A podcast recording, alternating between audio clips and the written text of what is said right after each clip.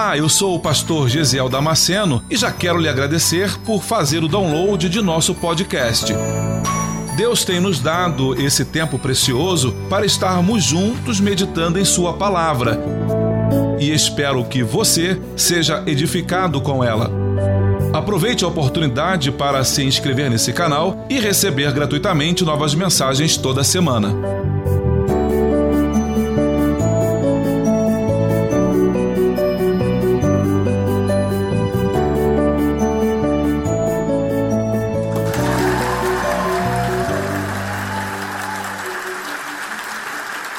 Mateus capítulo 28.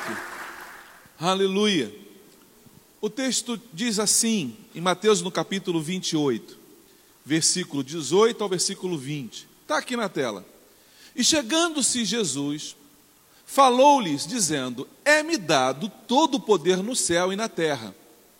Portanto, em razão disso, ide fazei discípulos de todas as nações, batizando-as em nome do Pai, do Filho e do Espírito Santo, ensinando-os a guardar todas as coisas que eu vos tenho mandado, e eis que eu estou convosco todos os dias até a consumação do século. Você pode tomar o teu lugar. Aleluia. O capítulo 28, então, de Mateus, ele é o ponto alto da mensagem do Evangelho. A ressurreição do nosso Senhor Jesus é, é esse ponto alto. Esse é o, é, é, é, o, é o maior evento. Por que, que ele é o maior evento, pastor? Porque existia uma expectativa em relação ao sacrifício de Jesus. Você vai lembrar comigo que ali em Gênesis, quando você chega ali em, em, em Gênesis, você vai perceber que Abel ele vai oferecer um sacrifício para o Senhor. Abel levanta, prepara o sacrifício e ele entrega para Deus e Deus recebe o sacrifício de Abel. Na mesma sequência do texto, você vai perceber que Caim também vai levar uma oferta para o Senhor Deus. Mas de Caim, Deus não recebe o sacrifício dele.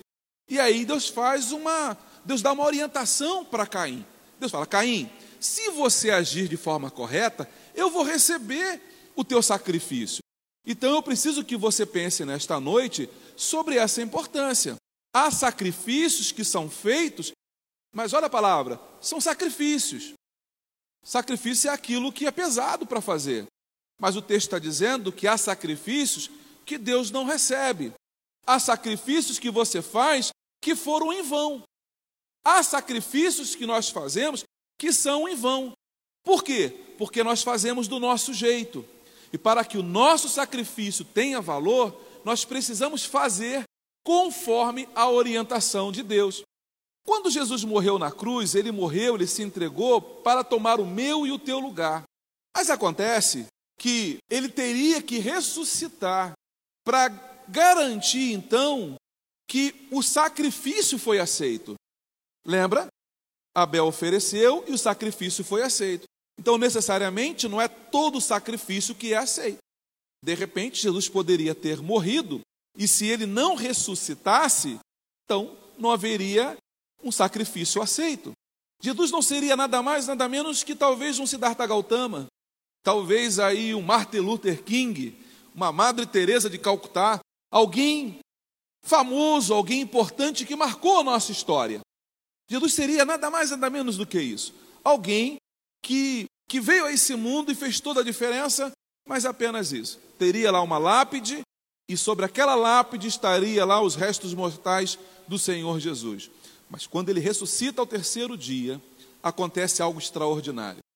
Eu preciso que você pense comigo agora em Mateus, em, em Salmos, no capítulo 22, Salmos 22. Olha que coisa interessante.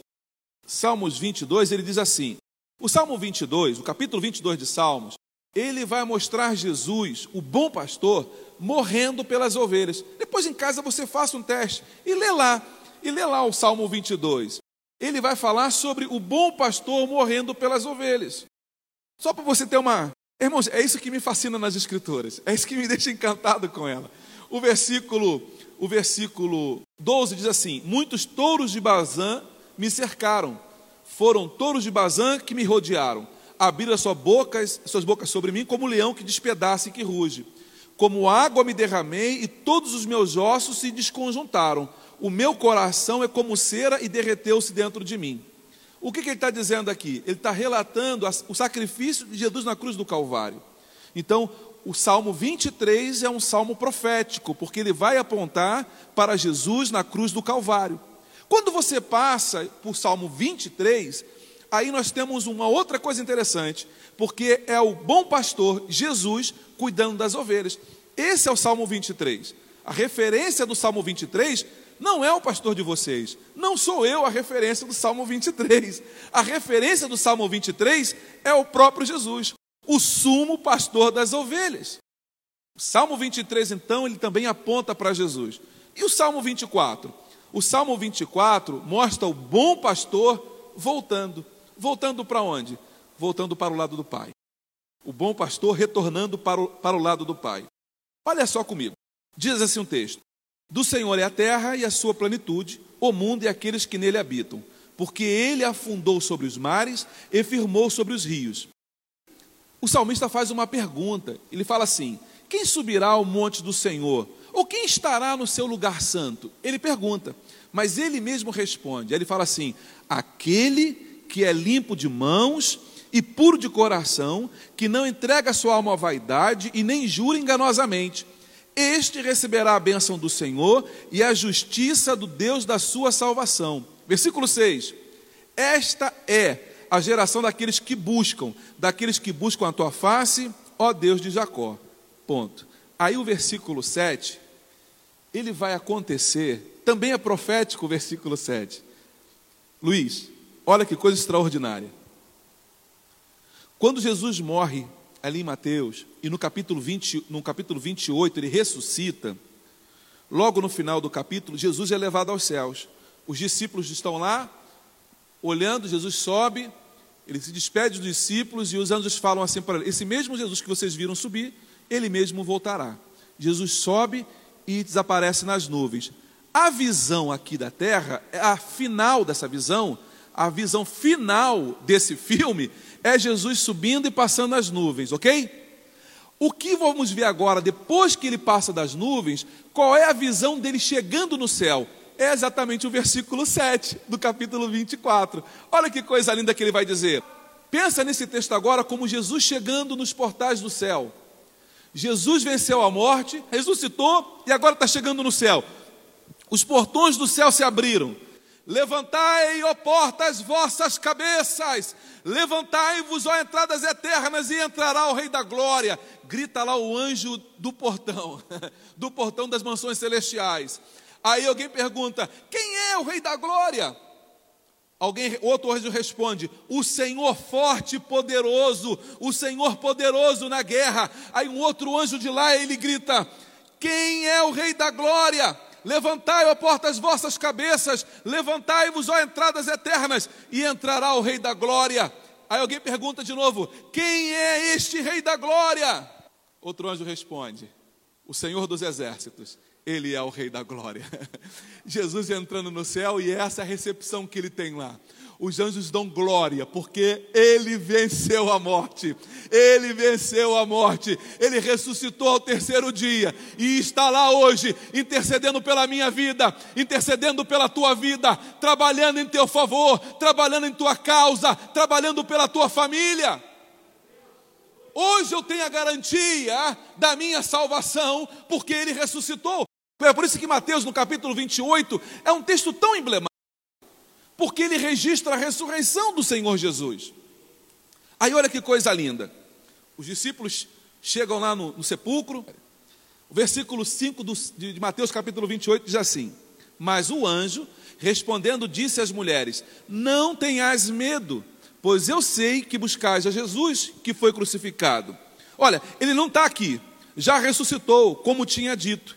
Vinde ver de um lugar onde ele estava. Agora vem o versículo 7. Ide, olha a ordem do anjo para as mulheres. Ide, pois imediatamente, o anjo diz: imediatamente, e dizei aos seus discípulos que já ressuscitou dos mortos, e eis que ele vai adiante de vós para a Galiléia, ali o vereis, eis que eu vou, eis que eu vou tenho dito. E saindo elas pressurosamente do sepulcro, com temor e grande alegria, correram a anunciá-lo aos seus discípulos. Percebe que o anjo fala para ir imediatamente? Por que, que o anjo fala para ir imediatamente? Porque há uma urgência em se anunciar que Jesus ressuscitou. Dentro das regiões celestiais, eles entendem o peso da morte e ressurreição de Jesus. Aí eles vão dizer para as mulheres, para o pessoal que está ali: gente, corre, corre, corre e anuncia para todo mundo que Jesus ressuscitou. Essa informação ela é urgente. As mulheres entenderam aquela informação e elas correram com temor, mas com grande alegria. Não foram, ah, tem que anunciar, ah, não sei fazer isso, ah, eu tenho que, eu vou, eu vou, eu, ninguém vai me escutar. Não, elas correram com ânimo, com grande alegria, correram a anunciá-lo aos seus discípulos. Aí eu tenho uma coisa aqui que é interessante, irmãos. Primeiro, as mulheres entenderam a urgência do chamado. Elas entenderam a urgência. O anjo falou imediatamente e elas atenderam, elas correram. Mas o anjo fala assim, versículo 9: E indo elas, eis que Jesus lhes saiu ao encontro, dizendo: Eu vos saúdo. E, ele, e elas, chegando, abraçaram seus pés e o adoraram. Versículo 10. Então Jesus disse-lhes: Não temais, não temais, ide dizer a meus irmãos que vão para a Galiléia e lá me verão. Ide para a Galiléia, avisa para os meus irmãos, avisa para os discípulos que eu os espero aonde? Na Galiléia. Manda eles correrem para lá. Então, meu irmão, qualquer um dos discípulos que quisessem ver Jesus deveriam ir para onde? Para a Galiléia. Se você quiser ver Jesus, tem um lugar certo, meu irmão. A obediência. Jesus já apontou o lugar onde você vai encontrá-lo. Se você quer ver Jesus na tua vida, se você quer ver Jesus na vida da tua família, do teu esposo, da tua esposa, dos teus filhos, há um lugar para isso. E não é em outro lugar, não é em outro lugar, senão aquele que Jesus apontou. Não é aonde eu quero. Você percebe que não adianta eu fazer sacrifício se o meu sacrifício não for com inteligência. Se o sacrifício que eu fizer não for conforme a orientação de Jesus, ele é apenas um sacrifício, meu irmão, não tem valor. Jesus apontou lá na Galileia e os discípulos correm para lá. A questão, e eu preciso pensar com você nesta noite, é que eles obedeceram, mas nem todos, nem todos creram naquilo. Nem todos creram. Nem todos acreditaram nesta palavra. E aí, meu irmão, quem não acreditou, não foi. E porque não foi, não viu o milagre. Há pessoas na igreja que, infelizmente, nunca vão experimentar um milagre, porque simplesmente não creem. E o crer, às vezes, vai contrariar a nossa lógica, vai contrariar a razão. Mas quando eu resolvo obedecer ao Senhor, eu vou ver o milagre acontecendo. Eu preciso que você entenda isso nesta noite. Aqueles que querem ver Jesus vão precisar obedecê-lo. Jesus, no versículo 18, ele diz assim, versículo 17: E quando o viram, o adoraram, mas alguns duvidaram. Tem pessoas que não vão viver o sobrenatural de Deus porque não creem porque não creem. Você vai ver na Bíblia que apenas uma pessoa caminhou sobre as águas, Pedro, porque ele creu. Deus está chamando, está nos chamando para andar sobre as águas, meu irmão. O que Deus espera de você, a expectativa de Deus para você, é que você comece a viver o sobrenatural que Ele tem preparado para a tua vida. Deus não quer que você termine esse ano vivendo uma vida mais ou menos. Deus não quer. O que Deus quer de você é que você viva o sobrenatural de Deus. Aí olha que coisa interessante. Ele diz assim: toda autoridade me foi dada no céu e na terra. Filipenses capítulo 2, versículo 9 e 11. Coloca, por favor, pastor Diego. Por isso também Deus o exaltou soberanamente e lhe deu um nome que é sobre todo nome, para que ao nome de Jesus se dobre todo o joelho dos que estão nos céus na terra e embaixo da terra, ou seja, os mortos. E toda língua confesse que Jesus Cristo é o Senhor para a glória de Deus Pai. nós temos a certeza de que o Senhor Jesus tem todo o poder, tanto no céu, quanto na terra, quanto no inferno. Jesus está dizendo que ele tem autoridade para nos enviar. É como se um oficial lembrasse a um soldado de sua posição antes de dar a ordem. É exatamente isso que acontece. Quando você pega o, o, o, o versículo 28, ele fala assim: É-me dado todo o poder no céu e na terra. Primeiro ele passa essa informação. Aí a partir de agora, ele vai dizer: portanto. O que, que é a palavra portanto? Por causa disso, em virtude disso, consequentemente, todo o poder me foi dado no céu e na terra. Por causa disso, aí ele vai dizer: ide. Põe o versículo 29, o versículo 19, por favor, Pastor Diego. Portanto, ide Ensinai todas as nações, batizando-os em nome do Pai, do Filho e do Espírito Santo. Esse id aqui, essa palavrinha aqui, o id, o, o, o, sentido dela, o sentido dessa palavra, Jesus está dizendo assim: ó, então, portanto, por causa disso, porque eu tenho autoridade no céu e na terra, por causa disso, vá viver a vida de vocês, mas vivam, vivam discipulando, vivam fazendo discípulos em todos os lugares por onde vocês forem. Se a minha vida é uma vida condicional, eu vou viver fazendo isso, aonde eu estiver, eu vou estar discipulando alguém. Essa é a ordem expressa de Jesus antes dele subir. Pensa comigo: um pai está para morrer, o ancião da casa, o decano da casa está para morrer. E aí ele reúne toda a família. E aí o médico fala assim: olha, ele está para morrer, mais alguns minutos talvez, e é bom que a família se reúna em volta dele para se despedir. Aí os filhos chegam do lado do leito do pai. Você acha que o pai vai falar o quê para o filho naquela hora? Para os filhos, para a esposa que vai ficar ali, a viúva. Ó, oh, não esquece de molhar o jardim.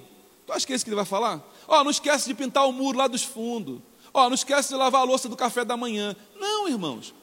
O que o pai que está morrendo vai fazer é dar a notícia que ele acha, que ele julga de maior importância, de maior relevância. Talvez ele diga: sejam unidos, sejam unidos, perdoem, não abandone a sua mãe, aquilo que for de maior importância. Jesus está prestes a subir, ele já está prestes a ir voltar para o Pai.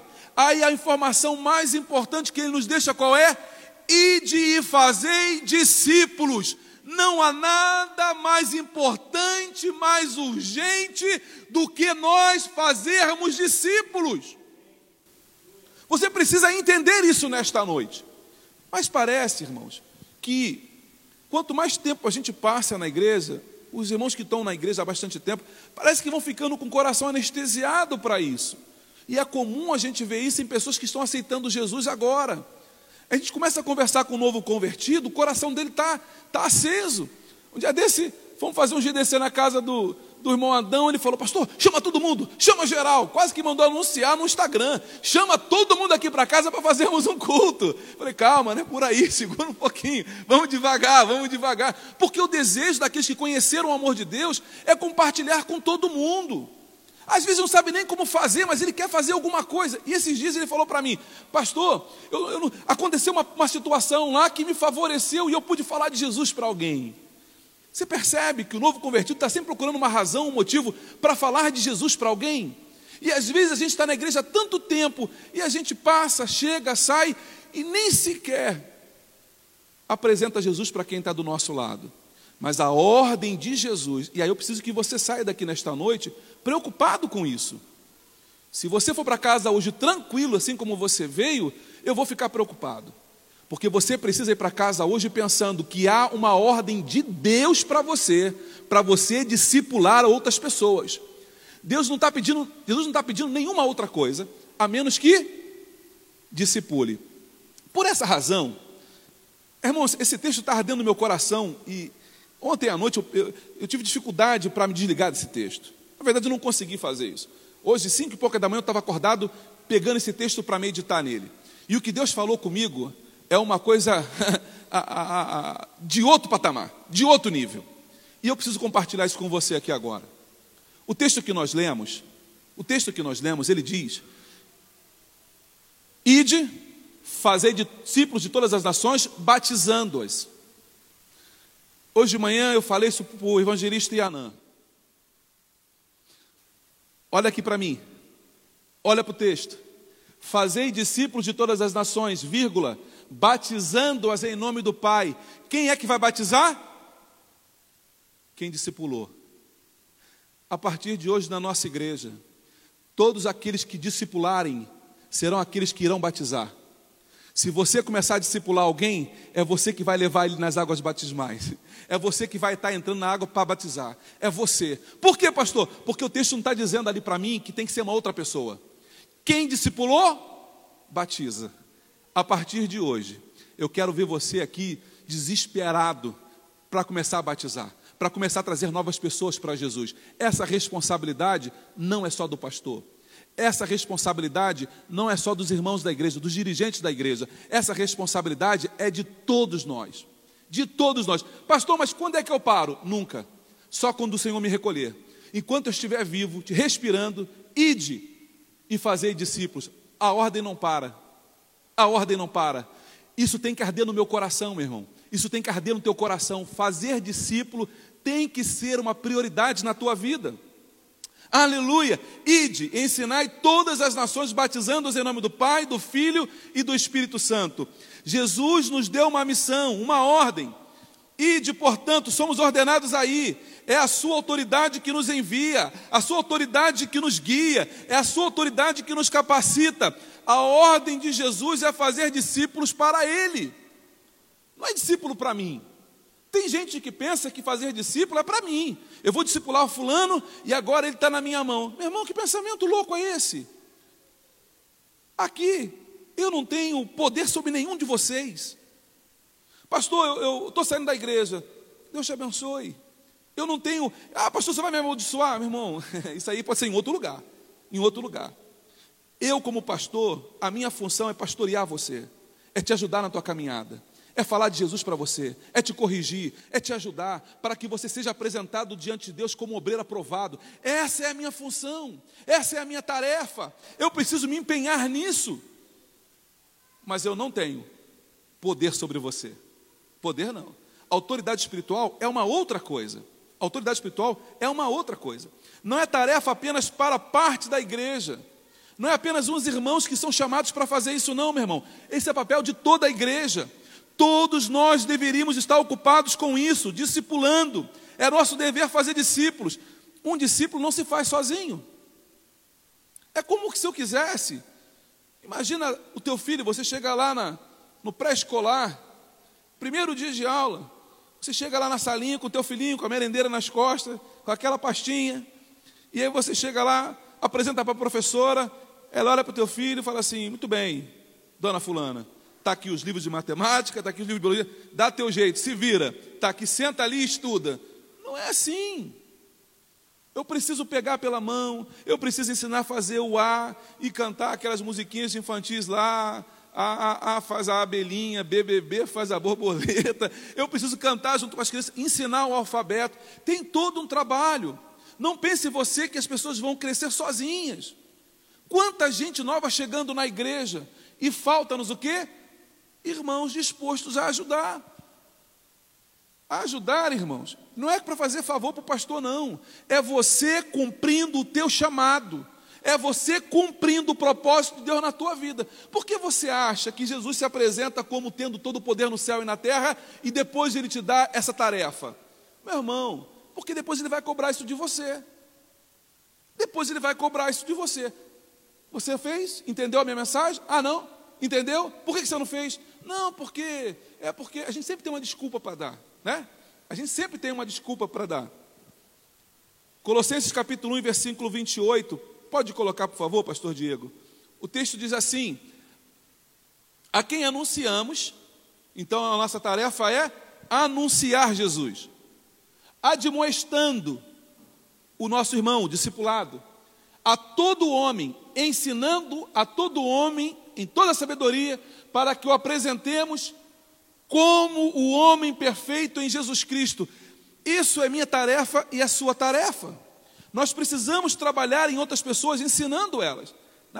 acho que foi na quinta-feira, acho que foi na quinta-feira, a Liz veio e trouxe um convidado. A Liz veio com, com, com o Anderson e trouxeram um convidado. Eu olhei para aquilo e falei, ela é nova convertida, mas ela já entendeu o princípio. E ela está cumprindo o propósito. Quantas pessoas não cumprem um propósito porque não entendem o princípio? Estão na igreja e parece que estão num clube. Meu irmão, acorda. Desperta. Desperta. A formação de um discípulo é o resultado de um profundo compromisso por parte do discipulador. Devemos estar dispostos a caminhar juntos, a lutar por eles, a perseverar na tarefa de formá-los até que Cristo seja claramente visível em suas vidas. Requer uma aliança e um sacrifício da nossa parte. Você tem que sacrificar. É um sacrifício? Claro que é. Toda semana, ir lá discipular, toda semana. Ontem nós estivemos no, no GDC da Grazi, do pessoal do GDC número 10. Tem alguém do GDC número 10 agora aí? Tem alguém do GDC número 10? Hã? Ah, tem dois ali atrás. Do GDC. Que noite especial ontem, né? Que noite especial ontem. A gente conversando, abrimos uma oportunidade para que se contassem testemunhos. Aí uma irmãzinha lá falou assim: Pastor, não tem explicação. Não tem explicação. Pastor, não sei de onde está vindo tanto cliente. Pastor, mesmo com essa pandemia, pastor, eu, quando eu comecei a olhar, os, os números estão só subindo. Como Deus tem abençoado? Pastor, eu não tenho. Pastor, é difícil explicar como Deus tem abençoado no trabalho. Aí ela começou a dar outros exemplos, não apenas um, começou a dar outros exemplos. Aí uma outra irmã foi lá, contou um outro testemunho. Eu falei, meu Deus, por que, que essas pessoas estão vivendo sobrenatural, meu irmão? Porque elas estão cumprindo o ID. Enquanto você cuida daquilo que é do Senhor, Deus cuida daquilo que é teu. Mateus no capítulo 6, Jesus vai dizer: buscar em primeiro lugar o reino dos céus e a sua justiça, e todas as demais coisas vos serão acrescentadas ou eu creio que a palavra do Senhor é verdade, ou eu vou fazer outra coisa da minha vida, meu irmão. Ou eu creio que a palavra de Deus é verdade para a minha vida, ou eu vou fazer outra coisa. Quando você começa a buscar a vontade, cumprir o propósito de Deus, Deus começa a olhar para você. O Salmo 127, versículo 2, ele vai dizer assim: olha, que o ímpio trabalha, trabalha, trabalha, trabalha, e trabalha cada vez mais, mas aos seus o Senhor dá enquanto dorme. Enquanto você está dormindo, Deus está cuidando da tua vida. Deus está cuidando da tua família. Você está dormindo, você está lá roncando lá, está roncando na cama, dormindo, em berço esplêndido. Mas o Senhor está te abençoando. Mas por que está abençoando? Porque você está cumprindo o ID.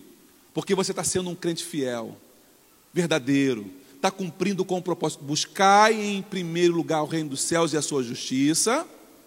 Ok? E as demais coisas nos são acrescentadas. Eu falei para a irmã ontem, irmã, isso é porque a bênção do Senhor não tem medida, ela é sacudida, transbordante. O Senhor vai te abençoar e vai continuar abençoando. Eu preciso que você entenda mais um pouquinho sobre GDC. Depois me pergunte sobre isso. Nesta noite, Deus está nos chamando a uma responsabilidade. Deus está nos chamando para nós voltarmos para o caminho onde nós deveríamos estar, fazendo aquilo que nós fomos chamados para fazer conquistando porque fomos conquistados por Ele. Você não foi chamado, meu irmão, para ser mesmo de banco. Não existe isso, essa coisa do capeta, dizer que existe crente de banco. Crente de banco é um crente conformado com a própria derrota. Porque Deus nos chamou para quê? Para discipular. Quando nós não compreendemos, guarda isso aqui, olha. Quando não compreendemos a importância do discipulado, nos tornamos simplesmente fre frequentadores de reunião como sinal de compromisso com Jesus. Quando você não entende o propósito de Deus, você vem à igreja e você senta aí, aí você levanta a mão, dá glória a Deus, sentou, você vai lá e dá a tua oferta, dá o seu dízimo, aí você fala assim: Senhor, já cumpri o meu papel de hoje, vim à tua igreja, dei o dízimo, dei a oferta, Dê um glória a Deus, três aleluias. E agora estou quites contigo. Não foi para isso que Deus te chamou. Deus te chamou para dar fruto. E fruto com abundância. Deus vai cobrar isso de cada um de nós. Por que é que um novo convertido tem isso no coração e quer ganhar todo mundo para Jesus? E algumas pessoas que estão na igreja há bastante tempo estão acomodadas. E é por essa razão que no Apocalipse ele vai dizer: Tenho contra ti que deixaste o teu primeiro amor. Por que o primeiro amor? Porque é no primeiro amor que a gente quer ganhar todo mundo para Jesus. A gente está no elevador, fala de Jesus para alguém. Esses dias eu estava com a minha esposa, fomos comer um cachorro quente ali prensado ali em coqueiros. E aí estamos lá, estávamos comendo cachorro quente, eu ia pagar, e aí apareceu uma televisãozinha lá falando sobre os gafanhotos. É. Aí ela falou alguma coisa lá e eu falei assim, aproveitei o gancho dela. Ela falou sobre gafanhoto e eu falei, pois é, né? No Egito foi assim, né? No Egito foi assim. Veio a primeira praga, o povo não se apercebeu. Veio a segunda praga, o povo falou: Ah, isso aí é, é normal, é da natureza. Veio a terceira praga, não, isso é comum.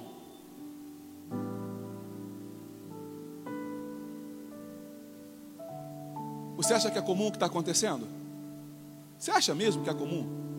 Porque se você acha que é comum, é bem provável que você esteja parecendo com o pessoal do Egito. Não, gafanhoto é normal, céu escuro é normal, praga é normal. Meu irmão, não é normal, não, meu irmão. Isso é juízo de Deus sobre a nação, é juízo de Deus sobre o povo. Desperta, crente, desperta para aquilo que Deus te chamado para fazer. Ponte de pé, a palavra do Senhor diz: ponte de pé, falarei contigo. Não pode haver outra atividade na igreja que nos dê maior satisfação quanto a de fazer discípulos. Isso tem que estar no meu coração, isso tem que arder no teu coração. Se você conversar com, com algumas pessoas aqui, elas vão dizer para você, pastor, meu coração está ardendo, pastor, eu tenho que falar de Jesus para outras pessoas. Se isso não está acontecendo com você, hoje é a tua noite, é a tua noite de reconciliação com o Senhor.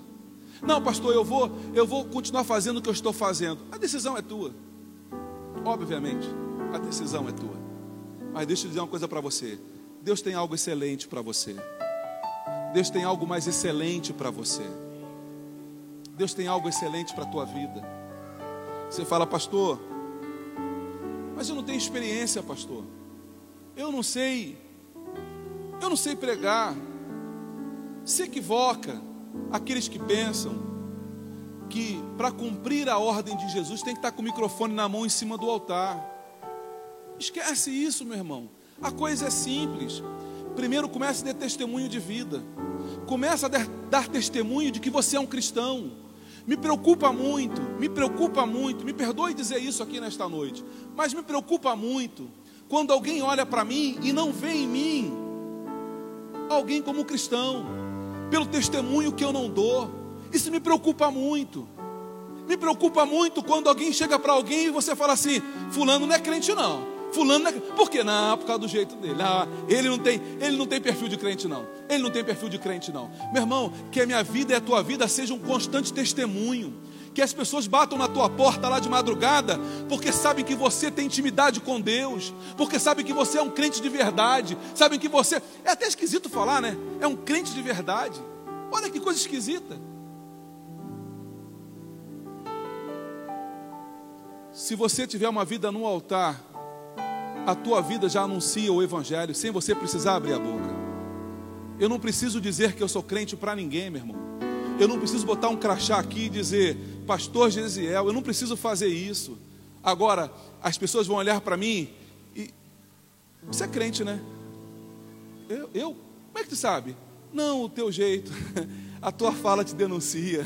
Não, o teu comportamento. Eu vi, eu vi o teu comportamento. Eu vi, aquela mulher passou, todo mundo estava ali, ficou acompanhando ela com os olhos. Você foi o único que não olhou. Você é um cara diferente. Você é um cara diferente. Eu vi que você nas rodinhas lá, você não participa, não se assenta na roda dos escarnecedores. Você não comunga daquilo que o mundo faz. Meu irmão, você precisa dar testemunho. Se você dá testemunho da mudança de Jesus na tua vida, as pessoas vão começar a te procurar. As pessoas vão bater na tua porta. Ora por mim. Ah, mas você é crente, não é? Ah, eu sou. Ora por mim lá na tua igreja. Pede. Ah, ela vem pedir oração para você. Agora já pensou o contrário? Vou orar por você. Você, você vai orar por mim. Ah, você vai orar por mim. Vamos juntos nós dois na igreja. Vamos nós dois juntos. Irmãos, você pode falar do amor de Jesus sem mesmo abrir a boca só com teu testemunho pessoal, só com a tua vida ilibada, com a tua conduta. Eu quero orar por você nesta noite.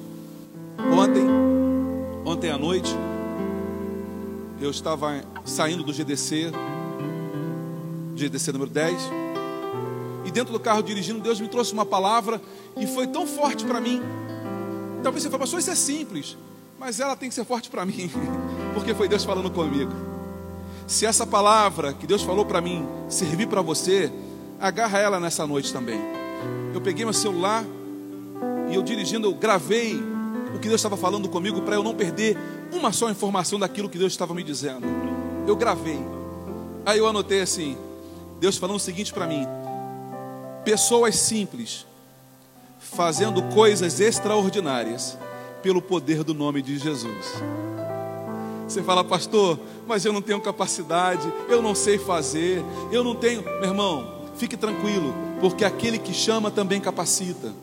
Você vai lembrar de Mateus no capítulo 1, versículo, eu acho que o 36.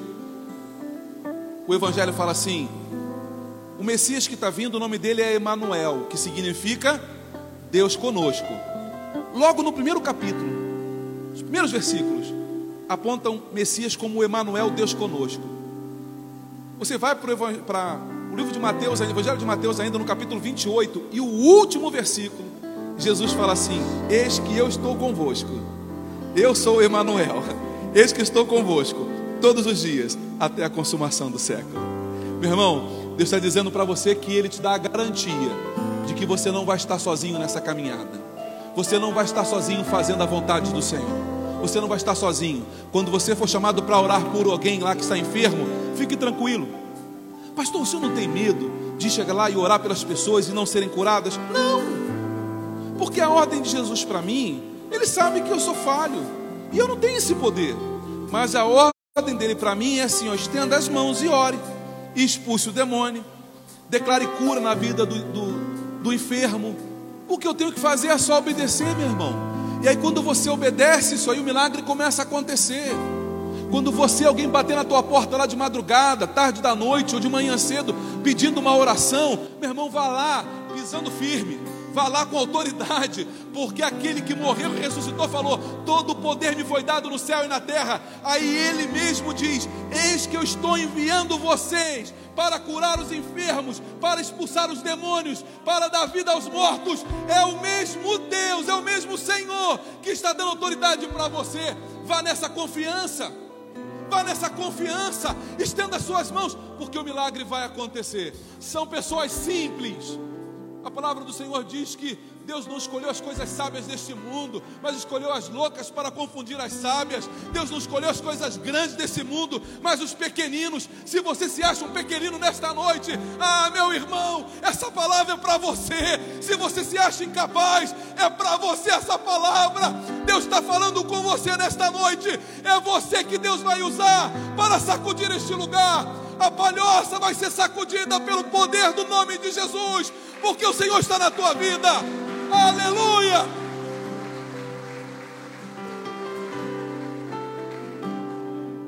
Ele entrou na casa de Enéas. Chegou na casa de Enéas. Olha o diálogo. Ele entrou na casa de alguém que está enfermo há oito anos, paralítico em cima de uma cama. O Enéas, o Enéas, Jesus Cristo te dá saúde. Levanta desse lugar aí, rapaz. Levanta, faz a tua cama. Levanta daí. Meu irmão, é simples o Evangelho. Nós é que complicamos o negócio. O, ne o Evangelho é simples. Quando ele faz aquilo que Enés é curado, corre, corre a notícia. Pedro está curando. Jesus está usando Pedro. As multidões começam a chegar. Deixa eu anunciar para você uma coisa. As multidões já estão vindo para cá. O povo está vindo para cá. E o milagre de Deus está acontecendo. O milagre do Senhor está acontecendo. Eu quero orar por você nesta noite. Você acabou de ouvir mais um podcast. E se você foi edificado com essa mensagem, compartilhe com outras pessoas. Até o próximo encontro.